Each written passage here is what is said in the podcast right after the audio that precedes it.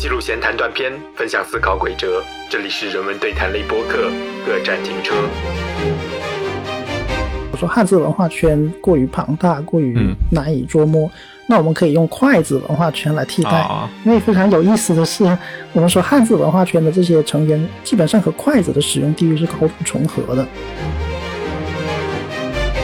要么呢，就是当做什么呢？任何文化问题的终极归因啊，所以说汉字就变成了一个什么？就变成了一个背锅侠，对吧？一有什么问题啊，就就找到这个汉字的身上啊，汉字有问题，对吧？因为为什么呢？因为这个是不可证伪的。汉字它在其他地方生根发芽，它是经过了那么一个文化流动的过程啊，我就觉得这个过程是非常迷人的。如果我们能把更多的注意力去关注到对于汉字流动的这个历史当中呢，我相信其实对于体会到汉字魅力会有更加积极的一个帮助吧。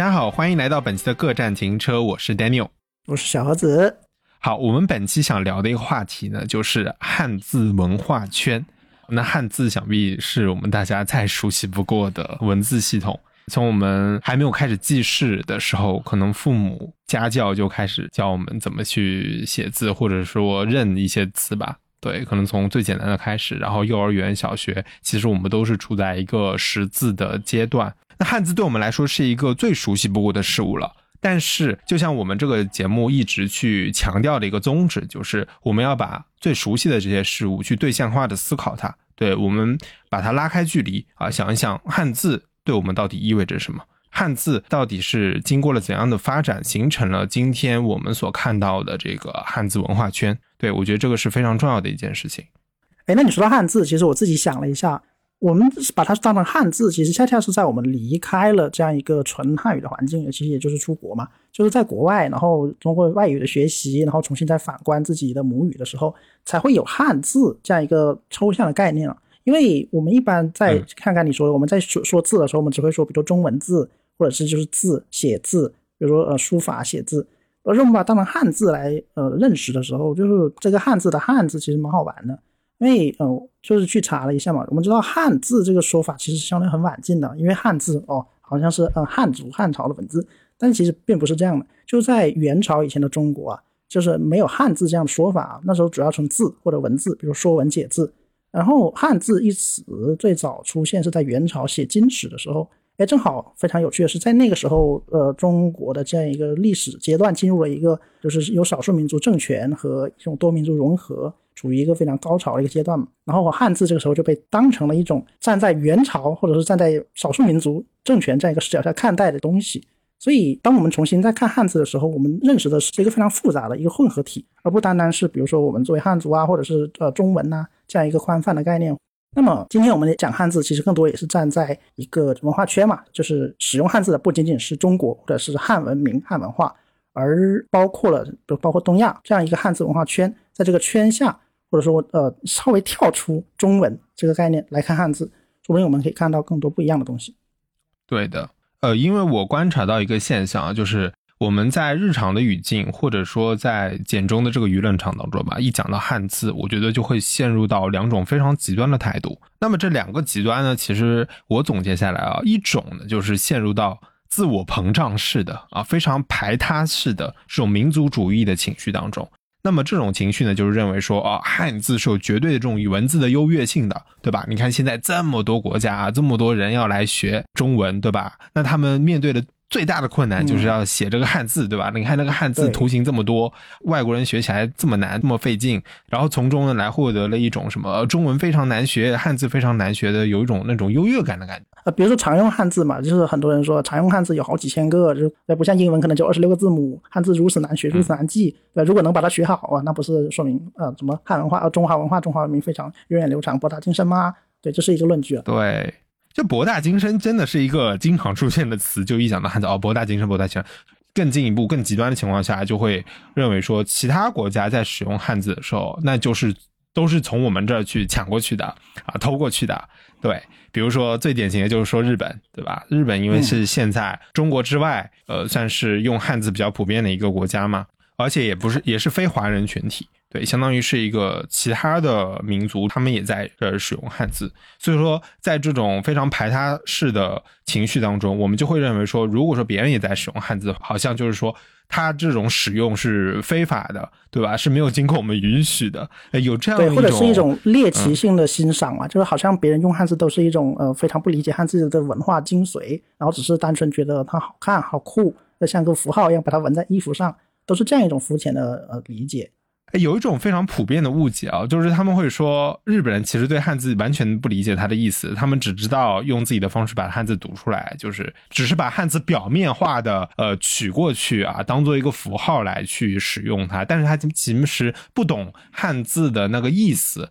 对，那其实是不是真的这样呢？我们这期节目其实也会谈到。好的，那这个是第一种极端的反应。第二种呢，把它称作自我毁灭式的一种对汉字的认识吧。这种认识呢，当然是早年比较普遍，这几年可能会稍微示弱一点，或者是在我们经常讲到的五四时期啊、民国时期非常非常多的清末明初啊那个历史转折期吧。就那样是一个语言文化，包括我们的文字书写、呃读写，还有说话方式都在处在改变的这样一个时期啊。它是一个在新旧时代的交界。有很多新思潮、旧思潮就会不断碰撞。这种自我毁灭式的认识呢，它往往来自于就是西方中心主义对于汉字的一个定义。那么，西方中心主义式的这种文字论呢，它就会认为说，表音文字啊，表音符号它是最具有优越性的。为什么？它足够的具有普遍性，然后抽象性，对它不再依赖于呃实际事物长什么样的这样的一种图形的摹写吧。所以，他认为像汉字这种。虽然汉字它不是原初意义上的象形文字了，但是它还是具有一些象形的特征保留在那儿，所以很多人说它是呃表意文字。所以，那表音文字是落后于所谓的这个表音文字的。所以在这种呃文字论的认识下，呃，很多就是清末明初的知识分子吧，也是接受了这种西方中心主义的文字论。对，所以说他们认为呢，当时中华文明还有什么中国中国人的什么愚昧啊，还有各种各样的文化问题吧，都是源于汉字这个最基本的、最根本的呃符号系统所造成的。啊，所以当时很多人认为说，我们如果要改造所谓的国民性，对，要改造中国人的思想，我们要进步，我们要发展技术，最最根本的就是先要把汉字给革除掉，对，要把汉字切汉字切换成表音文字，我们要实行拉丁化，我们要去做罗马化、拼音化的这样一个工作。你说它不够抽象啊？就是其实我看到现在有一些还有一些持这样极端立场的人，他们觉得汉字它表达不了抽象概念，表达不了很多逻辑关系。所以他们在表达那样的概念的时候，也会用一些西文，比如英文啊、拉丁文啊。当然，这个一方面和这个呃文化传播有一定关系，但另一方面，他们也放弃了把汉字和所谓现代思想做一个衔接嘛。他们觉得这衔接是不可能的，间接不过去的。最常见的一个例子就是说，他们觉得很多概念是不能翻译的。对，技能能不能翻译，这个还应该是有争论的，这我们也不试图去给出个答案。但是就是说，汉字能不能翻译这一点，在很多人那里是个否定的答案的时候，那可想而知，汉字啊，它的以及它代表了整个背后这一套文化。那在和西方文明的碰撞里面，它是属于弱势的。对的，所以呢，我们就简单总结一下，其实对于汉字的两种极端的认识呢，就是刚才说的一种是自我膨胀式的啊，充满优越感的；那另一种呢，就是自我毁灭式的。那我觉得这两种极端的认识呢，都是缺乏对汉字的一种对象化的认识，就是我们没有跳出呃这个汉字是我们的母语所使用的文字的这样的一种呃基本的认识，要么呢就把这个汉字当做什么自家不可外传的一个宝贝啊，好好保护起来啊，别人都最好不要用啊，一用的话就是感觉像自己的私有财产被偷去的这种感觉啊。要么呢，就是当做什么呢？任何文化问题的终极归因啊，所以说汉字就变成了一个什么？就变成了一个背锅侠，对吧？一有什么问题啊，就就找到这个汉字的身上啊，汉字有问题，对吧？因为为什么呢？因为这个是不可证伪的，对吧？你没有办法去证明一个自己身上所附着的这种母语啊、这种文字啊这个东西啊，它所具有的这种劣根性是没有办法去证伪的，所以说它总是成为这个终极的背锅侠。哎，它这个不可证伪性其实有两 方面都可以用。哎，就是你在自我膨胀、你在夸耀自己的传统文化、传统文明的时候，你也可以全部把它归功于汉字，对吧？就是汉字创造了如此博大精深、灿烂的文明，然后它有着如此深奥难解的玄机，所以外国人理解不了。但另一方面呢，就是哎，如果有什么问题，那那也是呃汉字以它背后代表了文明的这样一个伤痛，哎，所以它这个不可证伪性两边都可以用，两边都可以说，啊，真的是玄之又玄呢。对啊，就像有点像是基因嘛，对吧？你身体里有你的基因的这个密码，所以说你生了任何的毛病，你都可以说是基因问题，对吧？或者说你身体强壮、免疫力强，也是基因问题。那同样的，这个就是文化的基因，汉字就是文化的这个基因。你也可以说文化强大了，就是说啊汉字啊、文化落后了也是汉字，所以它就是这样的一个两个极端当中去摇摆。但是呢，我觉得怎么样去寻找这个两个极端当中一种比较平视的啊这种视角，我觉得这就是我们这期节目想去探讨的。我们想去借用嗯呃汉字文化圈这种，首先是呃更加多元的、更加丰富的，然后呢也是代表了文化传播流动的这样一个过程中生成的概念，来去看看汉字到底在这个圈当中啊，在这种流动的过程中，它意味着什么。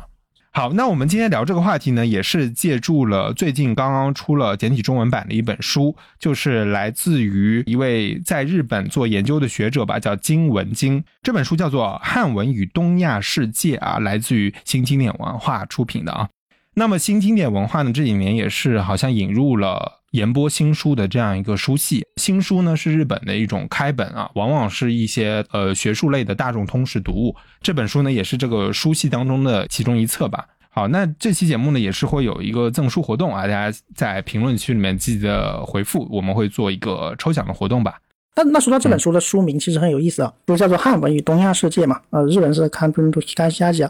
呃，那在这里呢，汉文主要指的是文言文啦，在以前中国的文字影响辐射到整个东亚文化圈的时候，它那个时候所具备的一个文体。我们要关注的是后面这个东亚世界，因为像刚才也说到，如果我们只站在一个文化之中，比如说只站在中国或者是中文这样一个语境下，是很难对汉字有一个全面的把握的。我们需要跳出这样的一个框架，站在一个更广阔的视角来看待。所以这里的东亚世界也就包括了整个汉字文化圈嘛，我们说的中日韩，甚至包括越南，就是他们这样一些所谓的域外对汉字汉文的使用。所以这个领域其实相当宽广的。对的，其实我们常常会有一种误解，就是我们会呃，中文其实它是主要啊它是一个单一的符号系统，就是中文就是用汉字书写的，嗯而且中文和汉字又是我们的通用的语言文字，对，所以我们很容易有一种单向度的理解，就会把汉字等同于中文，把文字完全等同于语言，其实这是两码事情。就像就我们经常讲英文所使用的其实是拉丁字母的二十六个字母嘛，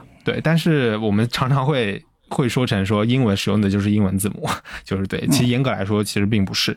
对。那么汉字也是这样的。那么其实我在学日语之前，其实对这个汉字并没有一个很明确的这种把握。我想起来，我第一次来日本旅游的时候，正好同行的人当中有一位是学日文的，然后那个时候我就我就跟他问他说：“哎，我说为什么日本这么多中文字？”当时我是这么说的，我说中文字。然后他印象很深，就是他就纠正我，他说这个不叫做中文字，这个叫做汉字。对，就从那个时候起，我对呃中文跟汉字这两个概念开始产生了一个区别的认识吧。嗯，对，汉字它是一种符号的名称嘛，这种符号文字的名称，对对，它专门就叫做汉字，它是一个符号的名称。而而且之后我们也会讲到，就是这个汉字也只是在我们中文汉语的语境下念成汉字，那在日语里面这个字念 kanji 基嘛，对吧？它有不同的念法，这也是我们之后要要讲到了。对，所以说不同的语言它可以使用不同的文字去表记它，但是因为我们缺乏这样的一种，我们是单一的这种文字体系，所以有时候很难去理解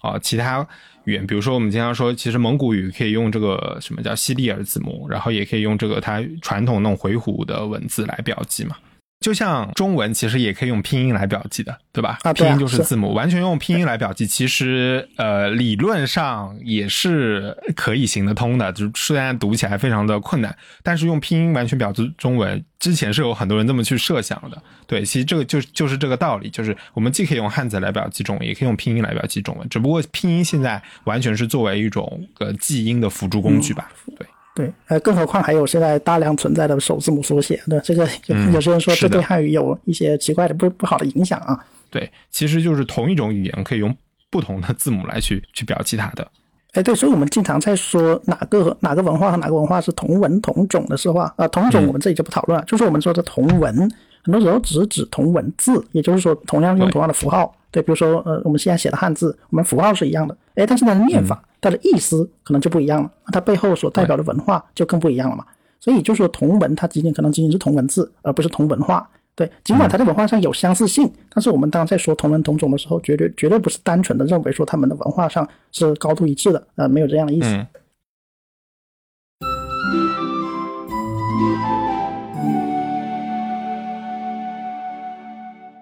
哎，刚才你说到那个呃学日语的那个一般印象啊，就学日语之后，那我们再反过来看中文的时候，哎，也有了一种文化比对啊，一种就跨文化的理理解的时候，就感觉学外语还是有一种反过来认识自身的作用的。然后就是直观印象，就是说日语里面的汉字非常多，啊，日语它大量借助了汉语内容啊，比如说在日本很流行《三国演义》《三国志》，那很多三国文化还有什么呃三国典故，那日本也会也会也会这么用。本书作者金文京他也写过一本关于三国历史的书啊，就是呃讲坛社有做过一个中国历史的系列，然后金文京在这个系列里面呃担纲了就是后汉、呃东汉末年和三国这段历史的一个介绍。我在看汉文与中央世界的时候，就想说，哎，这个这个作者之前还写过中国历史，就说他的这个跨度还是比较广泛的。毕竟他掌握了中日韩三国语言嘛，呃，虽然具具体程度不太知道，但是他的这个文化跨度是非常广的。哦，还有要提一嘴哦，就是这本书是他自己翻译的，就是最开始用日文写的，然后自己完全翻译成了中文。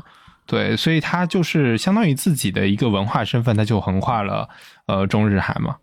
啊，那刚才是学日语之前的一些印象。那学了一段时间日语以后，那大家可能会遇到一个呃问题，就是看到日本人的名字啊，他们在给我们自我介绍的时候，比如说他的名字是什么什么什么，那这个时候我们第一直观的反应肯定是说，哎，希望你的这个名字能够对应成相应的一个汉字名字啊，比如说田中啊、高桥啊这样。可是如果他说的很快，或者是他的这个名字有很多同音汉字的时候，因为因为大家知道日本的一个发音可以对应不同的汉字嘛，比如说什么 saki 可以对应笑啊，可以对应呃什么呃早记啊什么这样的，所以就是在听日本姓名的时候就很很想要知道他们这个汉字到底是什么啊，因为有可能他们汉字写的各种各样不同的，包括他们日本人自己在互相递名片的时候，他们的名片上面的汉字也要注音的嘛，同样的汉字有不同的发音，对，这也是在日本感受到的汉字的一个很直观的特色吧。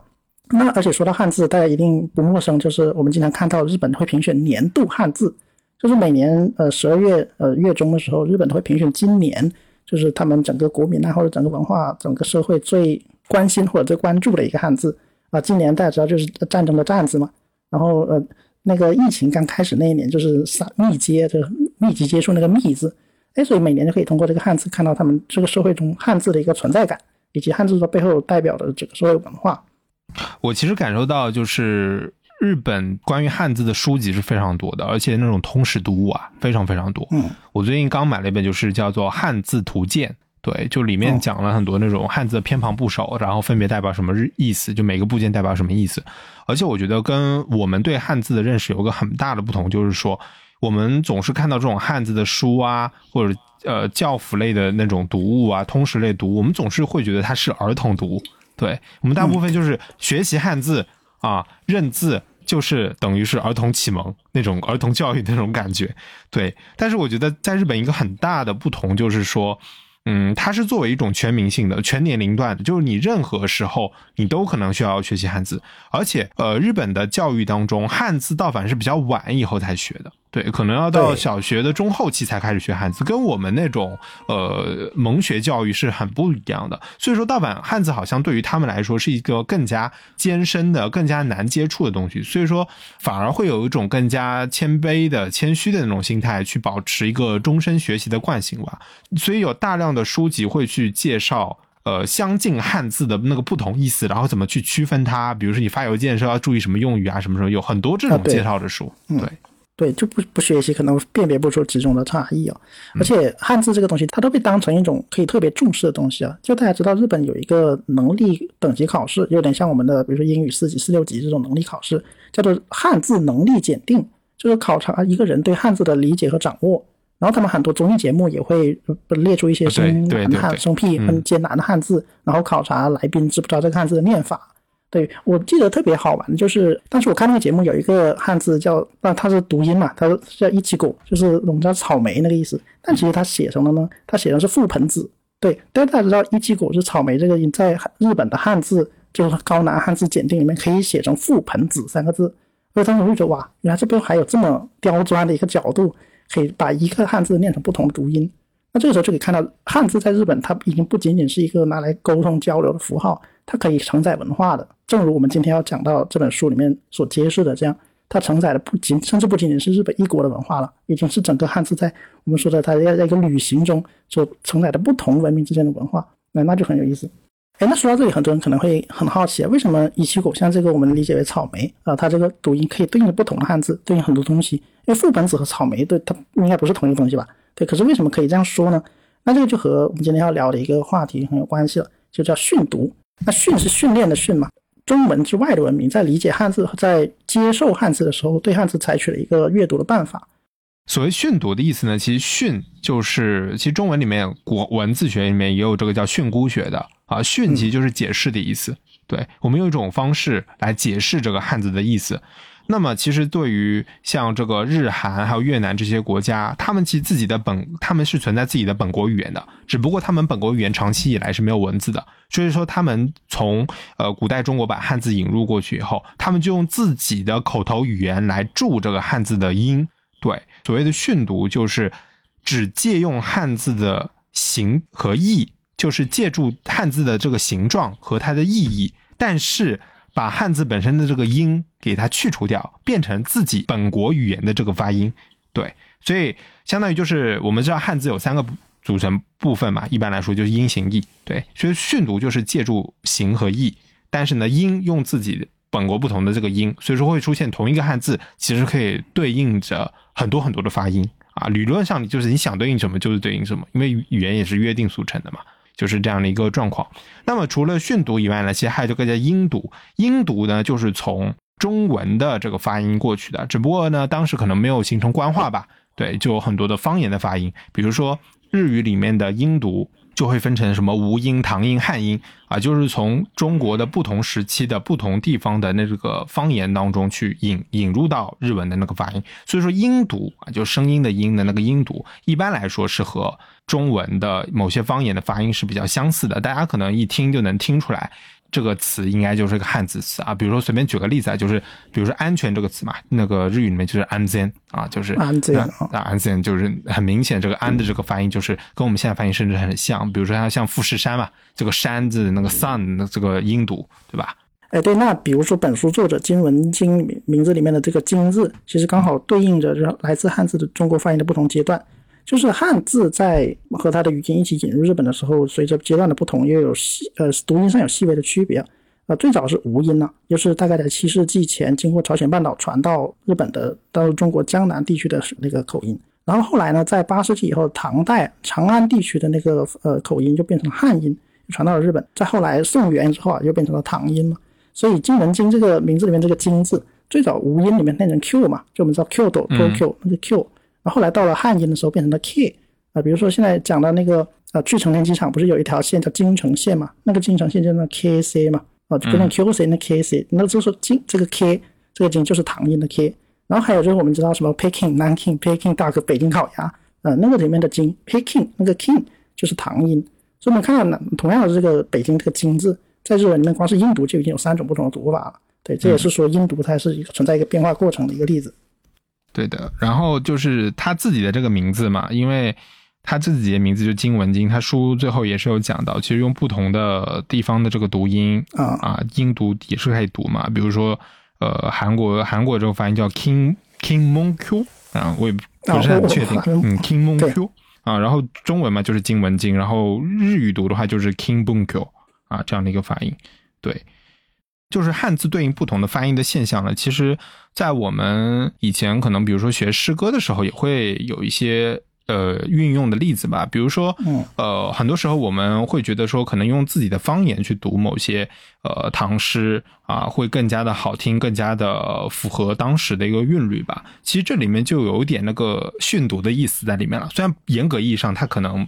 不算是训读，但是有点那个意思在里面了，就是用自己方言的那种不同的这个语音来去读这个汉字，就是可以简单的去这么类比吧。如果要去呃想象的话，那其实我们刚才介绍了这么多这个汉字啊对应不同的发音的这个现象，对吧？其实这个就是汉字文化圈在使用汉字这个工具的时候，个很典型的一个现象吧。对，那么其实这个现象的产生也是经历了非常漫长的一个历史过程的。呃，我是看到了就是非常著名的我们的拼音之父吧，就周有光啊，语言学家周有光先生，他其实是总结过，就是汉字的文化圈呢有。这样形成呢，有这样的一个四个阶段。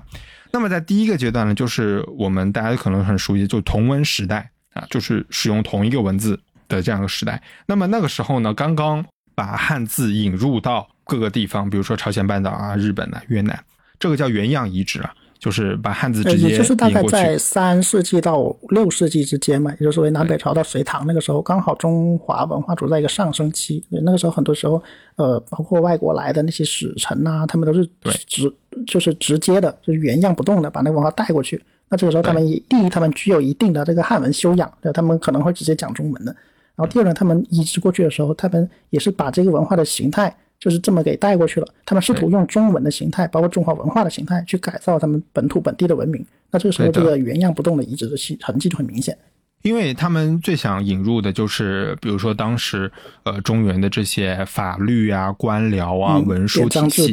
典章制度，所以就是把汉本啊、索诺妈妈呃，就直接的这样子引入到他们的那边。好，这是第一个阶段。第二个阶段呢，就是。通过借词、音读、训读，就刚才说的那不同的方法，来把汉字归入、规划到自己的本国语言当中啊，就是用本国的语言去读这个汉字啊，这样的一个过程。嗯，这是第二个阶段。第三个阶段呢，就到了一个仿造阶段，就是他们本国原来是没有自己的文字的嘛，对，那汉字引入了以后呢，给了他们很多启发，所以说他们就会仿造汉字这种方块字的形状吧，创造自己本国的文字。因为毕竟汉字不是他们原生的文字，所以说肯定还有很多日常语言的这种词啊，没有办法用汉字来表记出来，所以他们就要发明自己的一个文字。啊，所以说这个就是第三个阶段，就是仿造汉字啊，去发明他们自己本国的一些新的方块字。所以说，今天我们看到很多异体字，或者说奇奇怪怪的汉字，对吧？长得似曾相识，看到一些汉字的部件，但是拼在一起我们不认识啊的时候，可能它就是一个呃这种仿造阶段所产生的一个产物吧。当然也有，比如说中国的周边少数民族也有啊，比如说像是西夏的文字啊、契丹的文字也是有的。到今天为止，很多文字还没有破译出来呢。这个就是当时的一个现象吧。那么第四个阶段就是创造汉字形的音节字母啊，这个什么意思呢？就是把汉字的某些部件拎出来啊，把它规定一个发音，然后把这些发音就作为像字母一样固定下来啊，成为一个表音的字母。比如说像今天韩文使用的这个谚文，日本使用的假名，其实都是这样。因为假名虽然现在看上去可能完全。不太能联想到它原来的汉字，但它其实都是有汉字的根源的。比如说平假名源自一些草书啊什么的，对的，其实还是有很多呃这种关系的嘛。然后呢，但是今天的假名它已经完全变成了一个表音化的文字了。当然，它其实是有表意的部分在的。它每一个那个片假名，它都是可以从汉字的部首里面拆出来，并且它对应到原来那个汉字的读音和意思上。像万叶假名啊，像什么呃伊吕波歌啊，都是可以用。那个汉字来直接表音，但是汉字只有表音的意思，没有汉字本来那个意义的所在。呃，其实还是有一点的，只不过这个要要是就是今天人已经不会这么想了，可能就是啊，对，还是有一点点原来那个意思的，淡了。对，可能百分之九十九是表音的那个部分，表音部分已经很少很少了。好的，所以说这个就是汉字文化圈去使用汉字的这种四个发展阶段。我们可以看到，就是当这四个发展阶段现在总结起来，感觉时间很短，其实是经过了上千年的。这样一个流动的历程吧，对，相当于就是说，最开始就是刚刚引入过去，就是纯粹的借用，然后呢，慢慢的把它和本国的文字呃联合在一起啊，就是完全的融入一起，然后创造出了自己新的本国的文字。那么像今天的。韩国和越南其实已经是废除了汉字，它只用自己的本国文字。像像越南，法国殖民之后嘛，完全接受了拉丁字母，对，所以今天就不太能看到说汉字呃这种存在的影子了。但是其实汉字词已经完全融入到了这些语言当中啊，成为不可分离的一部分了。对，所以这个就是汉字文化圈发展的四个阶段吧。对，所以我们可以看到，这个阶段其实它对应的是周边这些文明和地区，他们在接受汉字和汉文化的过程中，不断寻找和建立自己主体性的这样一个过程啊。就我们就以日本呃文化，我们比较熟悉的日本文化为例吧。就最早日本在就是直接像马来主义原样移植中华文文明和文字的时候，他们把汉字当成一个表音的符号来记的。大家可以看什么《万叶集》啊，还有像一些日本书记这样一些用古日语。来书写的一这样一些文献里面，那个时候汉字就当成了一个注音的符号来使用，而日本人在自己不断的使用大量的这些汉字来注给自己的语言注音的过程中，他们觉得汉字的书写太复杂了。像刚才说的，我们会进行简化，因为你每注音都要写一个复杂的汉字，笔画太多了嘛，不符合传播和书写的逻辑，所以他们就会简化。比如像刚才说的，拆取其中的部首来表示这个音。因为我们知道，你只写部首可能就两笔，但你写一个汉字可能要七笔到八笔，笔画非常多。那这个时候就不书写就不断的进行得到了简化，而书写简化又带来了整个就是文化的繁荣嘛。因为你书写简化了以后，你能表达更长更多的东西，嗯，就出现了很多自己呃能够书写自己内心、书写自己想法的这样一些文字和呃文献。而这个过程有一个环节非常值得注意啊，就是范文的引入。我们知道梵文是从印度过来的嘛，而印度当时过来最强大的一个文化力量，也就是佛教的传入嘛。佛教在传入中国的时候，因为从梵文到中文势必也要经过一个翻译的过程。那这个翻译的过程，这本书里面也有介绍到，就说是他是经历了一个非常庄重的仪式，先请呃梵，就是来自印度的高僧在讲经，然后由呃懂双语的一些翻译人才专门坐下来记录，然后对里面的一些寻章这些这里面一些字词，然后进行了推敲琢磨。啊，这个过程是非常严谨以及非常经过考究的。而这样的一个翻译传统啊，就是后来也不断的经过《遣唐使》啊这样一些文化交流人员的引进，带到了日本的时候，日本也逐渐用这种方式把汉文转译成日本的过程中，也从这个过程借鉴了很多手法啊，比如说对同样一个读音的字做一个简化，他们在这过程中就不断找到了自己的一个主体认同，因为在他们看来啊。如果说中华文明能够对梵文做一个转译、做一个翻译的话，那我们自己日本文明对梵文不也能做这样的转译吗？只是说我们在这过程中可能会需要经历中文做或者汉文做一个跳板，而他们就发现很有意思的是，呃，中文和梵文的语序是相反的。我们知道中文是说，比如说我吃饭，是这样一个语序，而在梵文里面，那个饭是放在吃的之前嘛，就是我饭吃。而非常巧的是，在日文里面也是这个语序，就是饭是放在吃之前的，在锅汉塔贝鲁，哎，就主谓宾和主宾谓嘛。对，那所以当时的日本那些知识分子就在这个翻译的过程中发现了日文和梵文在这个过程中是平可以说是平起平坐的。如果说范文译成中文是一个过程，那范文译成日文也是一个过程，而范文译成日文在这个语法上它需要的阻力就少一点。那这个时候他们这个文化自信就不断建立起来了啊。那再加上后来的佛教和神道教的一些斗争啊。还有包括当时的程朱理学在移到日本的时候，也经历了这样一个在文化自信的建构上不断拉锯、不断博弈的过程啊。所以，呃，《金文经》这本书里面，它有一段话说的特别好，它概括了整个日本对汉文的这样一个接受的历史。其实这个历史恰恰是能够建立他们自己认同的这样一个脉络。这段这段历史呢，我们就看到日本对呃汉文的这样一个训读，恰恰和日本的整个社会、政治、文化的发展历史是相互印证的。我们知道训读它只是一个阅读汉文、翻译汉文的一个方法而已啊，可是它在演变的发展过程中，恰恰反映了像刚才说的佛教传来啊，还有说呃佛教、神道教的斗争，呃，还有包括中国一些儒学的传入展开，甚至包括后来西洋文明的传入啊，这些整个重要事件，恰恰和日本的历史是高度契合的。早期的古代律令制国家时期啊，也就是我们知道的奈良平安时期的早期。那个时候，日本还很大程度上在文化上是依赖中国的。我们知道，像它的典章制度啊，还有什么法令啊，都是隋唐那边照抄的嘛。说照抄，可能打引号。那后来呢，在也是平安时代后期，大概在晚中国的晚唐那个阶段嘛，日本已经从中国这里学到了大量的比较充实的一个文化积淀了。他们开始逐渐建立自自自己的这样一套文化体系、文化脉络了。他们就开始对训读的，他们的训读力度也就不断加大了。也就是说呢，他们开始用自己的话来言说中国的内容。比如同样一个词汇，他们可能以前只用中国的方法来说，但是后来呢，他们逐渐加入了更多自己的言说方式，他们用自己的方式去翻译，用自己方式去言说。嗯，那在更更晚近的时期，他们逐渐有了自己的呃文化建构了以后，他们甚至觉得，嗯，我们不需要从东土大唐啊那里学太多东西，甚至东土大唐在在他们看来是一个可以超越的对象的时候，他们就觉得没有必要去更学更多东西了嘛。他们开始甚至把自己当以小中华自居。就是你会发现，其实这个东亚汉字文化圈，他们每个就是到了一定阶段以后，都会自居是小中华那种感觉。就是中华其实是个相对概念嘛。如果说从一个这种古代文化的视角上来看，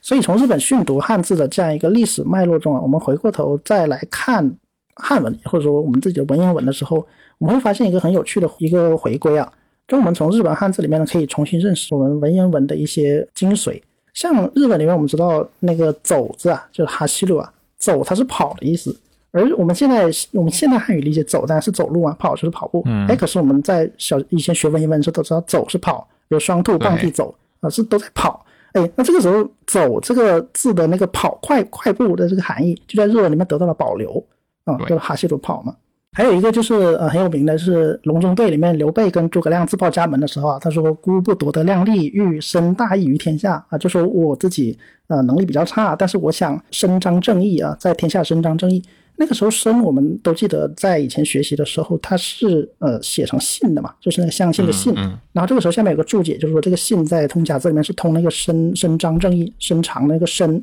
对，那但我就很好奇，“伸”和“信”怎么就是一样的呢？那呃，后来我学到日语里面，日语里面“生”和“信”都念成 “nobu” 嘛，就是 “nobilu nobu” 那个有延长那个意思，延展那个意思。嗯，而且这两个字对都有同样的意思，就是呃“生”“信”。而且那个如果你用音读来念，因为刚才 “nobu” 是一个训读嘛，我们也知道，嗯，就是用日本自己的方法来念。然后在音读里面，他们都念“信”嘛，就那个呃“新纪律”“信”。对，哎，那这个时候我对我重又重新认识了，哦，原来文言文它这么区分，它是有它的脉络和道理的。这这一点，我不是在文言文里面发现，我现在在日文里面发现的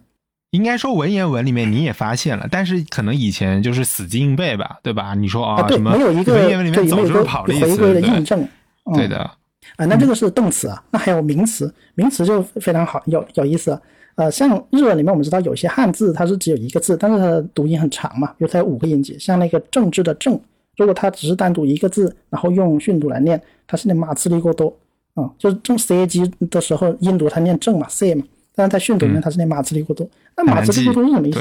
对，很难记。哎，但是时候你你仔细把它拆解一下，你就知道马兹利是那个祭典祭祀的祭嘛，对，过多是事嘛。而这个在古代里面就是那祭祀的事情是什么呢？哎，这个我们恰知道，在古代，尤其是在那个自然崇拜啊，那个时候生产力不发达的时代，对，祭祀和政治往往是一体的啊，政治一体。然后我们再看在三国时代那个。蜀国的后主刘禅他说：“政有葛氏，祭则寡人。”就说呃，政治的事情交给诸葛亮，然后祭祀像这种呃国家形象的事情就由我来做。就我们就看到政治和祭祀这两件事情在传统文化里面它是高度相关的。哎，这时候我们就看到呃马斯利沟头这个很长很长，我们一不太记得住了这样一个日文汉字的训读，在我们对文言文的理解上都可以得到一个很好的印证。你刚才说是词汇的部分啊。然后我现在说个语音的部分，语音的部分我觉得还挺有意思，就是其实跟方言有很大的关系。就是其实在中国很多方言当中，现在还保留着入声嘛。其实古音里面中文是分四声嘛，就是平、赏、去、入。当然在现代中文里面，这个入声是完全已经归并到了其他三声里面就没有了。但是在方言里面还有。那什么叫入声呢？其实入声就是发音的时候这个一个辅音吧，辅音就是 p t k 结尾的一个，就是声带阻碍的那个辅音。对，可能这样讲比较抽象啊，就是跟大家举个例子，我每次都举这个例子，就是“历史”这个词啊，“历史”在现代汉语里面，大家听“历史”已经没有这个阻碍的那个感觉了。但是在那个广东话，我比较熟悉的广东话还有这个上海话当中啊，比如说呃粤语当中就是叫“ lexi ”啊，“ lexi，”，我不知道发的标不标准，但是你能听出有这个“科”的这个音，“历史”就是“历”和“史”当中有个这个“科”这个音，对，小小促音嘛。对的，广东话是最明显的。然后呢，在上海话当中，我也。叫人念过，然后但是每个人念的有差别，但你能听出一点点叫“蕾丝”、“蕾丝”、“蕾丝”。然后我就查了一下那个字典啊，其实也是有那个 k，只不过上海话的已经比较轻了。在日语里面，这个历史的翻译就是印度啊，叫“历西”，对吧？“历西”这个科也是非常非常，它直接翻译成这个 “k” 了，这个音了。所以说，这个入声在日语里面的音读其实有很多保留的。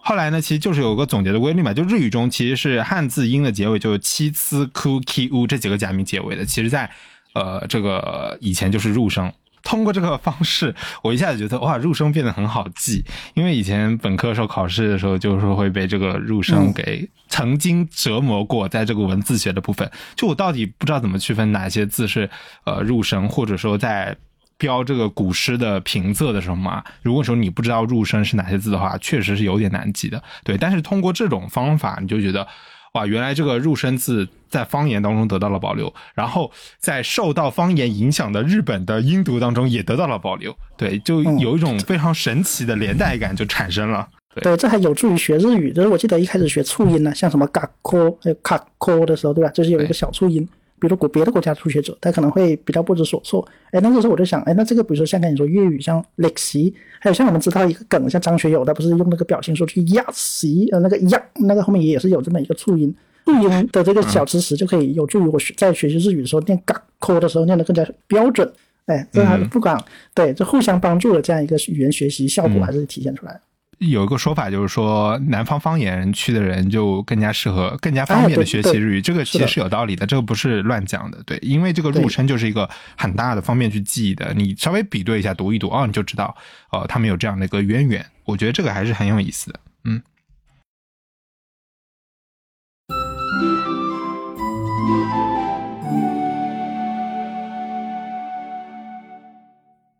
好，那我们其实刚才已经聊了非常多关于汉字文化圈的一个发展脉络，然后从日语吧，因为我们比较熟悉这个日语当中引证了很多例证来去说明这种渊源关系吧。对，而且这种渊源关系，刚才说的就是不仅是文言文当中，还存在我们现在的很多方言当中，所以说还是挺有意思的。但是呢，这本书里面也提到了一些关于汉字文化圈这个概念本身的一些争议吧。对，就是，呃，我们其实除了汉字文化圈，其实也会说一些，比如像拉丁的这种拉丁字母的这种文化圈啊，或者是什么什么字母的文化圈，经常会有这种所谓的这种文化圈概念。但其实，呃，汉字文化圈就和像发源于罗马帝国的这种拉丁文有一个很大的区别吧。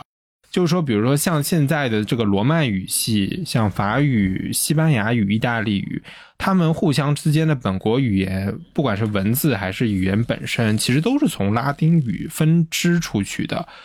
直到今天，还有一定程度的可沟通性啊，比如说像是南欧的这些语言啊，其实就有点类似于我们。方言之间虽然已经算比较难听懂了吧，但是具有一定的口沟通性，就是口语的这个部分。但是汉字的文化圈呢，其实还是很不一样的。就像我们刚才讲的，虽然文字上在初期是借用了同样的一套符号，但是其实东亚各国，越南、韩国还有这个日本，他们本身是有自己的一套语言的，而且这套语言跟汉语本身甚至不是一个语系的，对吧？主谓宾、主宾谓都不一样，语法是不一样的，语法完全不一样，而且读音更是不一样，对吧？虽然借了一部分，我们说啊，听上去安全、安全，听上去很像啊，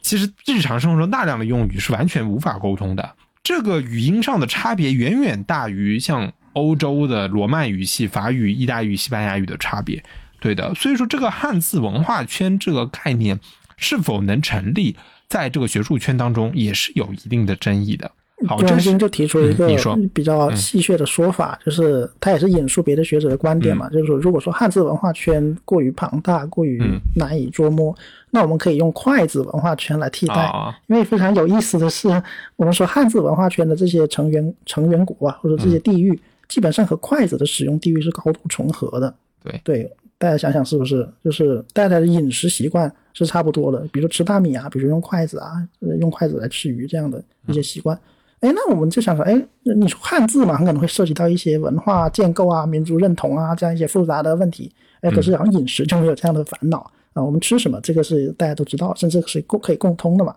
所以，对大大家也可以想想说，哎，用筷子文化圈来取代汉字文化圈，可能是一个比较好的思考问问题的方法。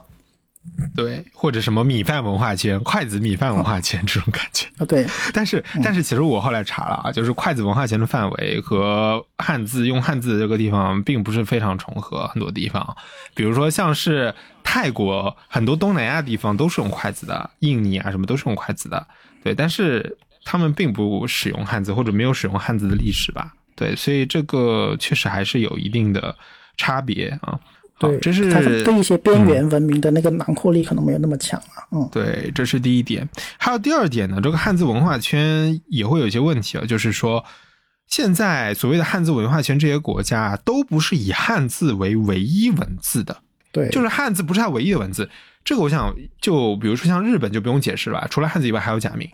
那像韩国和越南，在某种意义上，现在都已经退出这个文化圈了。对，虽然保留了很多汉字词，但他们现在已经不使用汉字。历史文物了，嗯，对的，对的。那么就中国来说，汉字虽然是我们中国的通用文字，但其实并不是唯一的文字。对我们还有很多大量的少数民族的文字。这里面可以举两个例子，就是说，第一，就是在很多自治区的身份证上，其实不仅是有汉字。还有，比如说像广西，它的那个身份证上上面还有状语的，对，它用壮文来书写、来标记的，它一些呃那个字的，就在上面注音啊，就就像注音嘛，我也不知道，反正就是标在那个汉字上面的。还有一个就是我们人民币的背面，人民币背面上面其实是有了五种文字，对，还有比如说藏文啊、维吾尔文啊，还有刚才说的壮文，还有什么呃蒙古文之类的，就是上面是有不同的文字的。所以说在中国这个广泛的疆域里面，不仅是存在汉字，也有少数民族的文字。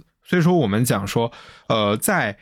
东亚的这个各国当中，汉字都不是唯一的文字，甚至已经不是现在的文字。那我们是不是还能用汉字文化圈的这样的一个概念呢？所以说，很多人是提出了这样的一个疑问。包括在古代中国也是嘛，比如说像是少数民族王朝，比如像是呃满清啊、元蒙啊，都有他们自己说呢上层统治阶级的这种文字啊，比如说这个满文和汉文嘛。清朝的这个文书很多是用两种文字来写成的嘛，所以这个问题就变得非常的复杂了，并不是大家想象的那么通用文字和唯一文字之间这种暧昧性，恰恰还导致了说，同样一个国家里面的同样一个文字，它也不并不是一成不变的。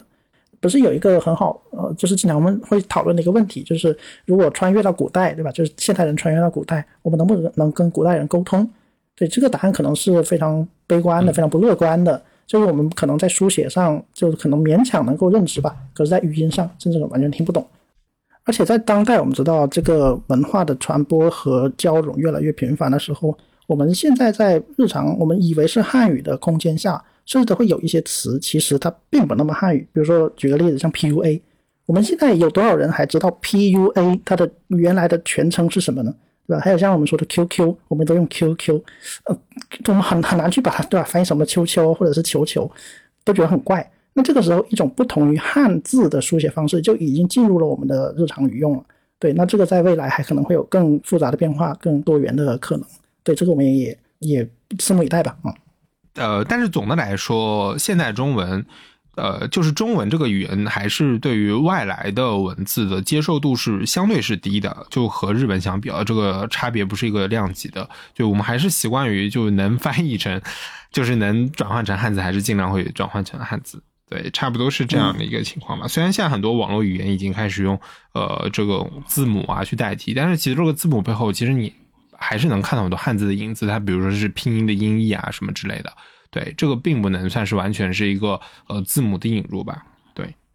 今天我们借着《经文经》啊这本书，其实讨论了非常多关于汉字文化圈啊，当然主要还是以中文和日语的这个对比吧，作为一个导入的方式。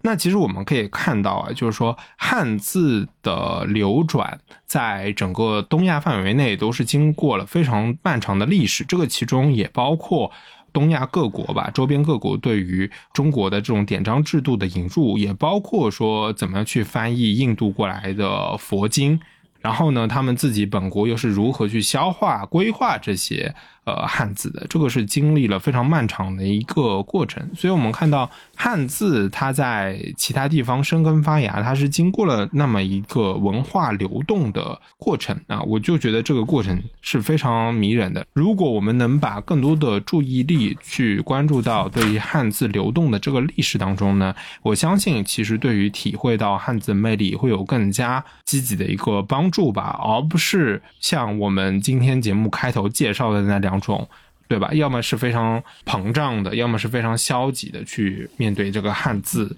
这个符号本身。要要用这本经的在书中的内容讲啊，就是说他有一个观点，他认为说，当今东亚各国大家都面临很多各各种各样的问题嘛，然后互相之间也很多矛盾，然后这个时候有人就会主张一种政治构想，就说我们要建立类似于东亚共同体，类似于像欧盟那样的一个团区域团结组织。当然这是一个很好的构想了，但是这个构想还会面临很多多种多样的问题啊，像什么民族问题啊、政治问题啊，还有什么甚至包括气候问题，可能都达不成一致。对，可是不管怎么样啊，不管你的呃主张是要建立还是不建立，是要开放还是要保守，我们就这样走哪一条路，这个问题可能并不快那么快有答案，甚至可能一直都没有答案。但是不管走哪条路吧，就是用金文金的话讲啊，可是我们现在站在一个分歧点上，我们需要对未来做出决断的时候。我们不仅仅应该放眼未来，我们应该回首看看过去我们曾经走过的路嘛。而汉字恰恰就是这样一个破口，就是这样的一个透镜，能够折射出我们曾经走过的路是如是如何的交织在一起吧。嗯，这也是我们了解汉字不仅仅是了解过去的历史的这样一个作用所在。好的，那我们今天对于汉字文化圈的讨论和介绍就呃先到此为止。然后呢，大家关于这个汉字文化圈啊有什么自己的想法和见解，也非常欢迎在评论区当中与我们分享。那本期呢也是会给出这一本金文金老师写的作品吧。好，那我们本期就到这里，那下期再见，拜拜，拜拜。